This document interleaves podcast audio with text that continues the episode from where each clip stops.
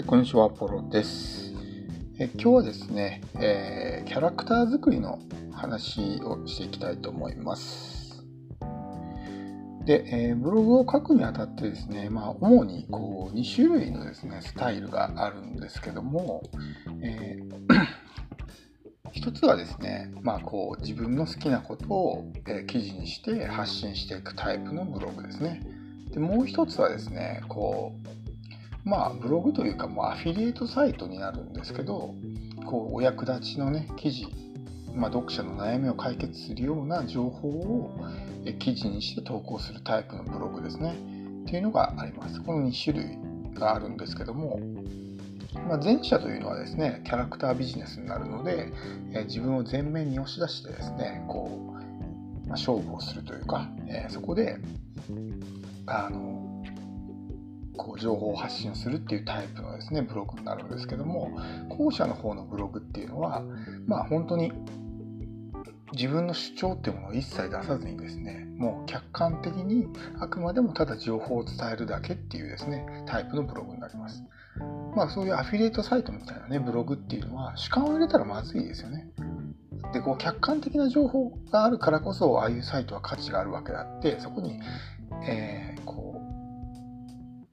その書き手の主観が入ってしまうとその情報の信憑性というものが低くなってしまうのでそういうタイプのブログっていうのはもう自分のですね主張を出したらダメなんですよね。なのであくまでも客観的に情報をただ伝えるっていうタイプのですねブログになります。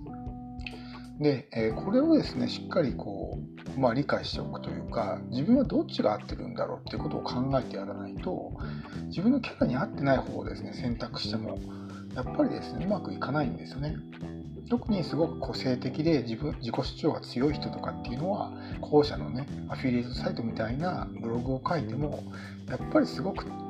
辛くなってくると思うんですよ。そういう人っていうのは自分をこうどんどんどんどん前に出していくことによって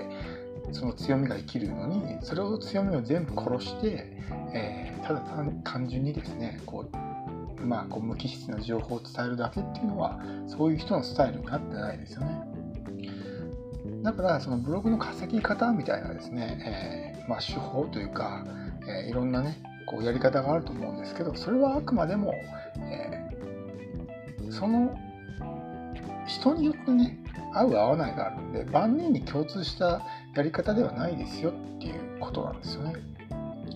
だってこう苦痛になってもし、えー、継続するのが困難になったらやっぱり結果は出ないじゃないですか。どんなにその手法がですね、え、優れたものであったとしてもそのやっている本人がですね継続できなければやっぱり結果っていうのは出ないんですよ。だから、えー、こういうふうにブログを書けば絶対に稼げますよみたいなのがあったとしてもそれが自分に合っているかどうかっていうのはすごく考えないといけないんですよね。だからその、えー、どっち側のですねスタイルのブログが自分に合っているのか、まあ、多くの人はおそらく自分をね前面に出して、まあ、あの自分の主張とかそういう思いとかを伝えていくようなタイプのブログの方が合ってるとは思うんですけど。別にね後者のスタイルがダメだっていうわけじゃないんですが一応そういうね、えー、風に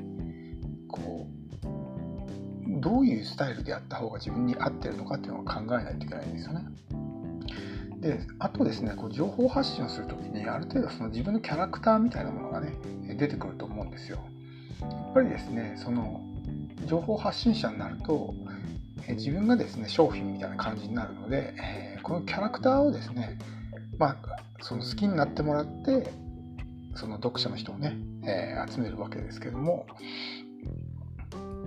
たまにですねこう自分のキャラクターを作って演じてしまう人がいるんですよね。うんその方がうまくいくパターンもあるんですけどやっぱりそういう状態っていうのはどっかで辛くなってしまいますよね自分のキャラじゃないものを演じ続けるっていうのは苦しいですし、うん、それをずっと演じ続けれるかって言ったら多分難しいと思うんですよねどっかでやっぱり自分が出てきて本当のね素の自分が出てきてしまうっていうことになると思うしそうなった時に今までついてきてくれてた読者の人とかが離れていくってことはありえるんですよねだから変にこう演じようとしないというかキャラクターを作り込まないってことが大事なんですよ。あんまりこう短期的にねもうすぐあの短期でやめるんだったらそれでもねなんとかこう隠し通せるかもしれないですけど長期的にずっとね、えー、情報発信をして自分のキャラクターで勝負していくっていうんであればあんまりこうね、え、演じたりとかキャラクターをこう作ったりっていうのはあんまりお勧めできないですね。どんどん苦しくなってしまうので。なので、えー、とにかく素の自分というかねありのままの自分を前面に出してですね自然体で、え情報発信をするのがいいと思います。でもですねこう自分の好き勝手というか自分の、えー、思っていることをですね情報発信するとやっぱり一定数の人たちは離れていくんですよね。特にメルマガなんかはその、えー、購読解除っていうものがあるので何かね情報発信した時にメルマガを解除されてしまうことがあると思うんですよでもそれが怖くてすごくこうメルマガ書くのがね、えー、書けなくなってしまう人も中にはいるんですけどでもそれって単純にこう見込み客の絞り込みができているだけなんですね。本当のところは。自分のその本当に思っている、えー、素の自分を前面に出して離れていくっていうことはそもそもその人とは自分は合わなかったってことなんですよ。だからそういう人が残っててもやっぱりこう例えばその人たちにね何かこうセールスをしたとしても買ってくれないしお互いにとって良くないですよね。時間の無駄というかだって合わない者同士なんだからだったらそういうですね、えー、早めに自分から去っていってもらう方がお互いのためになるしまあ遅かれ早かれそういう人っていうのはいなくなるので、えー、そういうただ単純にね表面的な人数が減った増えたっていうねこだけを見てしまうとちょっと落ち込んだりってことはあるんですけど自分の見込み客になり得ない人が何百人いようがそれって意味がないんですよね。ただのハリボテなのでその数っていうのは。それよりは本当に強烈なね自分のこうファンとかそういう人が少しでもねいる方がよっぽど価値があるので長期的に考えると。なのでそっちを意識してもらう方がいいと思うんですよ。自分の思いを素直に伝えてそれにすごく共感してくれる人とか、えー、そういう人がですね一人でもいれば、えー、いいと思うんですよね。特にそういう人が1人できると長期的にですね安定収入というかが確保できるようになるんですよね。短期的にバンと大きな金額例えば今月ね100万稼いだけど来月以降全然収入がなくなりましたっていうじゃ意味がないですよね。それだったら毎月1万円を10年後20年後もね必ず入ってくるっていう方がよっぽどこう精神的にね安定するというかあのこうけ健康になると思うんですね精神的にも。でそういうファンの人を1人作ればえ無理せずですねそういう、まあ、アクセスも獲得できるし収益も上げれるようになるんですよ。例えば、まあ、芸能人なんかよくありますよね。私こういう商品を使ってますって言ったらもうそれだけで商品が売れたりするじゃないですか。自分が好きな例えば芸能人が使ってるアイテムとかを見たらもうそれだけでねその商品が欲しくなって買ってしまうってことがあると思うんですよ。さすがにそこまでのですねこう人間関係っていうのはなかなか気づきづらいかもしれないですけどその読者の人があなたに対してすごく信頼を寄せてくれているんであれば例えばあなたがですねこういう本を読んですごく良かったですよっていう話をするだけでその人は、えー、あじゃあ自分もちょっとその本読んでみたいなっていうふうに思うんですよね。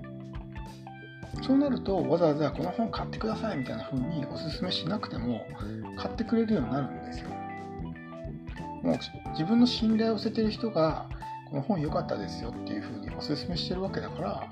まああのいい本に決まってるわけですよね。じゃあ自分もその本を読めば、えー、あの人みたいになれるんだっていう風に思われたらセールスなんかしなくてもね売れますよね。だから結構そういう、まあ、あの成功しているような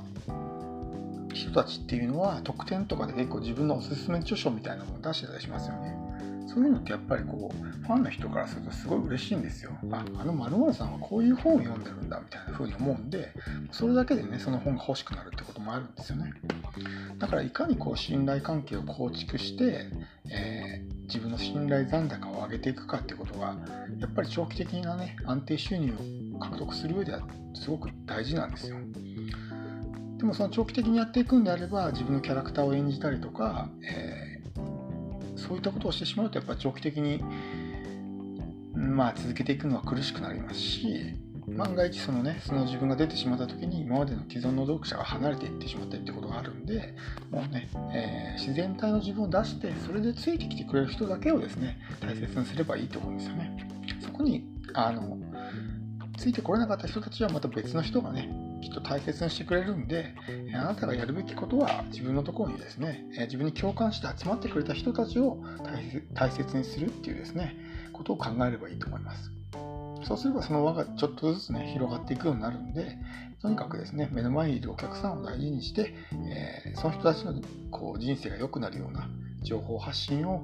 心がけていけばいいと思います。はい、ではですね、今日は、まあ、キャラクターのお話とかね、ブログの運営スタイルについてちょっとお話しましたけど、まあ、今一度ね、特に今うまくいってない人っていうのは、ひょっとしたら自分のスタイルに合ってない、えーブログ運営をね、してる可能性があるので、ちょっと一旦ね、本当にこれが自分に合ってるのかっていうことを考えた上で、えー、まだね、ブログを書いていってもらえればと思います。はい。では今日の音声は以上です。最後まで聞いていただきありがとうございました。アポロでした。